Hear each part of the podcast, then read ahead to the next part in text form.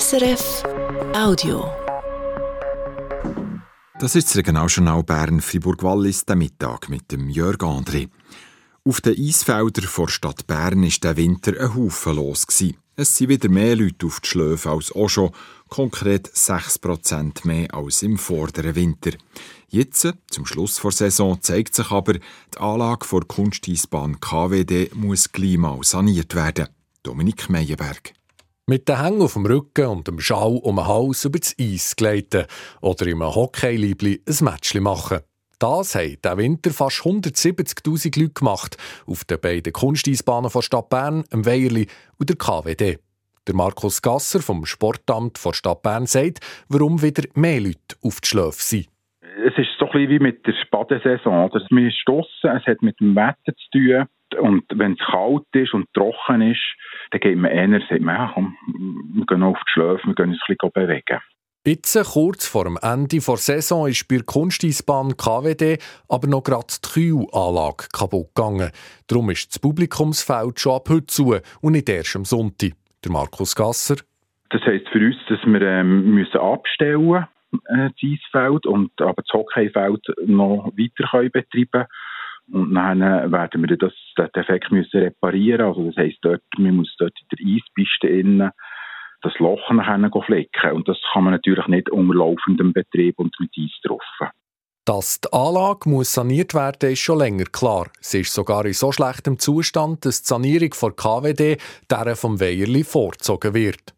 Der Markus Gasser sagt mit Bezug auf das aktuelle Problem, das hat eigentlich nicht einen direkten Einfluss. Es tut einfach zeigen, ja, es ist gut, ist man dran dort mit der Sanierungsplanung zu machen. Und wir werden das, wie wir das in den letzten Jahren auch haben gemacht, einfach den, das Loch flicken und dann schauen, nächste Saison, wenn wir anlösen, machen wir, immer vor der Saison machen wir einen Test, schauen, ob alles dicht ist und dann werden wir die nächste Saison wieder äh, durchführen.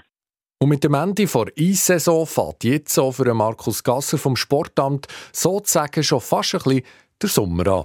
Ja, das ist genau so. Also wir sind wirklich schon voll drin. Das fängt an mit dem Personalrekrutieren für die Sommersaison, mit den Aushilfen in den Freibädern. Und das fängt auch an mit dem äh, langsamen Standstellen von diesen Anlagen. Und bei der Sommersaison ist die Messlatte hoch. Letzten Sommer hat es in der Berner Badi einen Gästerekord gegeben. Weil das Kernkraftwerk Mühleberg vor gut drei Jahren abgeschaltet wurde, sollen keine Jodtabletten mehr präventiv an die Bevölkerung verteilt werden, die im Umkreis von 50 Kilometern von dem AKW wohnt. Das hat der Bundesrat heute mitteilt. Ab jetzt sollen die Jodtabletten von den Kantonen eingelagert werden. Von dieser Massnahme sind zahlreiche Gemeinden in den Kantonen Bern, Fribourg, Neuenburg, Solothurn und Watt betroffen. Jodtabletten braucht es im Fall von einem Reaktorunfall für die Schilddrüse zu schützen. In der Stadt Bern soll ein Pilotprojekt für flexiblere Ladenöffnungszeiten lanciert werden. Konkret sollen die Läden am Samstag freiwillig eine Stunde länger dürfen offen haben. Im Gegenzug soll der Abendverkauf am Donnerstag um eine Stunde gekürzt werden. Auf diese Rahmenbedingungen haben sich die Sozialpartner geeinigt, dass sie der Handels- und Industrieverein, die Innenstadtorganisation Bern City, die Gewerkschaft Unia und der Kaufmännische Verband. Gleichzeitig soll für die Geschäfte der Berner Innenstadt ein Gesamtarbeitsvertrag ausgeschafft werden.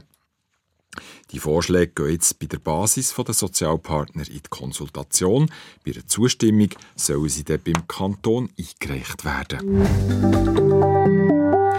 Der Berner Dokumentarfilmer Martin Schild hat einen Film gemacht über Krähen. Der läuft seit ein paar Tagen im Kino. Es geht um das Zusammenspiel von Krähen und Menschen und darum, dass Krähen viel mehr sind als gefürchtige Tiere auf der Schulter von einer bösen Hex.